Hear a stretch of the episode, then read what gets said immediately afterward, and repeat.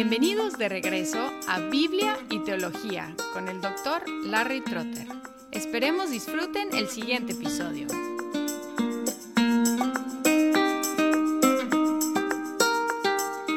Hasta ahora nos hemos enfocado en una familia de credos occidentales descendientes de las preguntas hechas a los que iban a ser bautizados. A pesar de la popularidad del credo de los apóstoles, el único credo ecuménico es el credo niceno, porque es el único promulgado por un concilio ecuménico y reconocido en las iglesias ortodoxas, la católica romana, las anglicanas y muchas protestantes. Tenemos que revisar su historia para entender el contexto en el cual nació. Cuando pensamos en los credos antiguos en el Oriente, el lado de la iglesia que hablaba griego, por un lado su historia es paralela a la historia de los occidentales. Siguieron el mismo bosquejo trinitario, con una amplificación cristológica en el segundo artículo y unas actividades relacionadas con el Espíritu Santo en el tercero. Tomaron los mismos pasos. Primero preguntas para los que iban a ser bautizados, los credos interrogativos.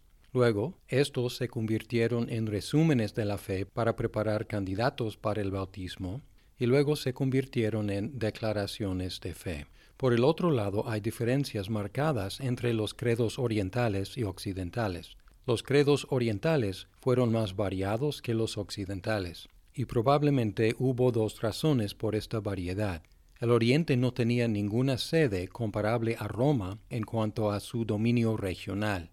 Hubo cuatro patriarcados en el Oriente en comparación con uno, Roma, en el Occidente. Además, en el Oriente no existía ningún credo que sirviera como arquetipo como el antiguo credo romano sirvió en el Occidente. También hay una perspectiva distinta en el Oriente. Exhibían los credos una perspectiva más cósmica que los credos occidentales. Los credos occidentales se enfocaron en los hechos de la obra de Cristo. Los credos orientales se enfocaron en el plan cósmico de la salvación. Ahora, para entender el nacimiento del credo niceno, tenemos que hablar un poco de la controversia ariana antes del concilio de Nicea. Alrededor del año 318, el presbítero Ario en Alejandría causó una controversia que envolvió la Iglesia durante los siguientes sesenta años. Él enseñaba que el Hijo el logos es una criatura. También como criatura, el Hijo debió tener un principio. Además, el Hijo no pudo tener verdadero conocimiento del Padre. Y finalmente, el Hijo era sujeto a cambiar y a pecar, aunque no pecó en realidad por un ejercicio de su voluntad. Este esquema es una forma de adopcionismo, que Dios, que es el Padre, adoptó a Jesucristo como su Hijo. Cuando el emperador Constantino ganó control sobre todo el imperio en el año 324, encontró una iglesia dividida, y para unificar la iglesia en su imperio, él llamó un concilio general de obispos, el concilio de Nicea. Asistieron entre 220 y 300 obispos, principalmente del oriente, pero con un contingente importante del occidente. Después, el número simbólico 318 fue fijado como el número de participantes. Arrio y sus seguidores estaban presentes, así como una mayoría de anti-arrianos. Atanasio, a los 25 años, era un diácono y estuvo presente como secretario de Alejandro de Alejandría, un anti-arriano. No tenemos actas de los procedimientos del concilio de Nicea en 325, pero se han reconstruido por medio de testimonios de algunos participantes. Y lo que podemos deducir es que Eusebio de Nicomedia ofreció una declaración favorable a los arianos, la cual la asamblea rechazó. Luego, Eusebio, otro Eusebio de Cesarea, ofreció un credo bautismal que logró su restauración de una excomulgación provisional. Luego el concilio formuló un credo usando como base otro credo oriental. posiblemente uno popular en la región de Palestina o Siria. El texto del credo de Nicea va así. Creemos en un Dios Padre Todopoderoso, Hacedor de todas las cosas visibles e invisibles, y en un Señor Jesucristo, el Hijo de Dios, engendrado como el unigénito del Padre, es decir, de la sustancia del Padre, Dios de Dios, luz de luz, Dios verdadero de Dios verdadero, engendrado, no hecho, consubstancial al Padre, mediante el cual todas las cosas fueron hechas, tanto las que están en los cielos como las que están en la tierra, quien para nosotros los humanos y para nuestra salvación descendió y se hizo carne, se hizo humano y sufrió, resucitó al tercer día y vendrá a juzgar a los vivos y a los muertos, y en el Espíritu Santo. Y luego hay una declaración al final. A quienes digan, pues, que hubo cuando el Hijo de Dios no existía, y que antes de ser engendrado no existía, y que fue hecho de las cosas que no son, y que fue formado de otra sustancia o esencia, o que es una criatura, o que es mutable o variable, a estos anatematiza la Iglesia católica. Podemos observar aquí que tiene algunas cláusulas explícitamente anti-arianas. Por ejemplo, de la sustancia, usias, del Padre. Y luego Dios verdadero de Dios verdadero. También engendrado, no hecho. Y luego la palabra tan importante, consustancial, homoousios con el Padre. Además, la explicación después del credo explícitamente condena algunas de las frases que Arrio afirmaba.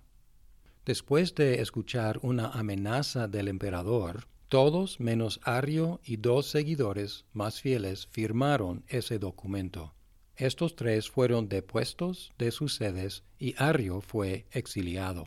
Aparentemente el arrianismo fue derrotado definitivamente, pero resulta que Nicea fue sola una primera batalla en una guerra que duraría otro medio siglo. Algunas consecuencias del concilio de Nicea. Curiosamente, casi no se mencionó en los registros que tenemos el concilio o el credo durante los siguientes 30 años. El occidente seguía usando sus credos bautismales relacionados con el antiguo credo romano y otros credos regionales. Esos credos fueron credos para el pueblo, mientras que el credo de Nicea fue el primer credo para obispos, es decir, para teólogos y quizás este hecho explica por qué no se popularizó en las décadas después del concilio. Desde Nicea hasta el concilio de Constantinopla en 381, la controversia seguía en una forma muy feroz.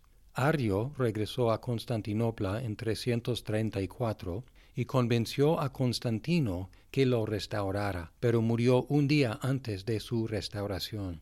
Atanasio fue electo obispo de Alejandría en 328, pero exiliado por primera vez en 335. Hubo mucha controversia acerca de la palabra homoousia y casi nadie de ningún partido quería utilizarla a pesar de su presencia en el credo de Nicea. Hubo una serie de concilios que ponían en conflicto el occidente y el oriente ninguno de los cuales ahora se considera un concilio ecuménico. Hubo cuatro diferentes posturas promulgadas por los concilios y tiene que ver con esta palabra griega, homo, que significa mismo, y usios, que significa sustancia. Entonces, consustancial, homo usios. Estos fueron los homousianos. Y luego, una sola letra de diferencia, homoi homoi, en lugar de mismo, es similar, de similar sustancia, los homoi usianos. Y luego, otro partido de los homoios, esto es más vago, simplemente afirma que hay una similitud entre padre e hijo, sin definir esa similitud. Estos son los homoianos o los semi-arianos. Y luego, una negación de similitud, anomos, que enfatizan la diferencia entre el Padre y el Hijo, los anomoianos. Entonces tenemos homousianos, homoiusianos, homoianos y anomoianos. Misma sustancia, similar sustancia, similares, no similares.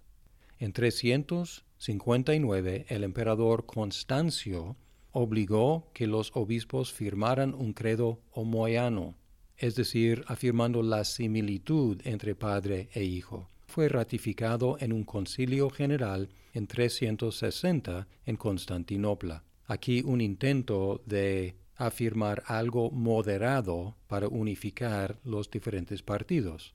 Ese credo prohibió el uso de la palabra usias, sustancia, marcando la derrota del concilio y el credo de Nicea. Así que 35 años después de Nicea, rechazaron el credo de Nicea y la palabra usias. Sin embargo, durante los siguientes 20 años, los sucesos teológicos y políticos confluyeron para restaurar la fe de Nicea. Hubo una serie de emperadores. Constancio, hijo de Constantino, apoyó a los arianos. Juliano, primo de Constantino, intentó revivir el paganismo. Joviano era niceno, pero murió después de un año de reinar.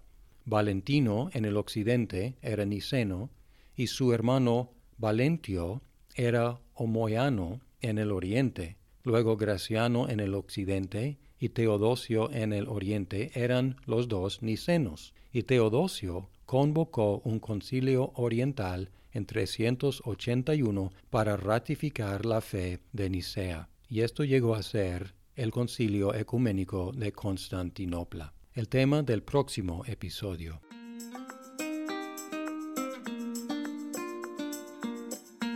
Muchas gracias por escuchar este episodio. Si estás disfrutando Biblia y teología, por favor compártelo con tus amigos. Hasta pronto.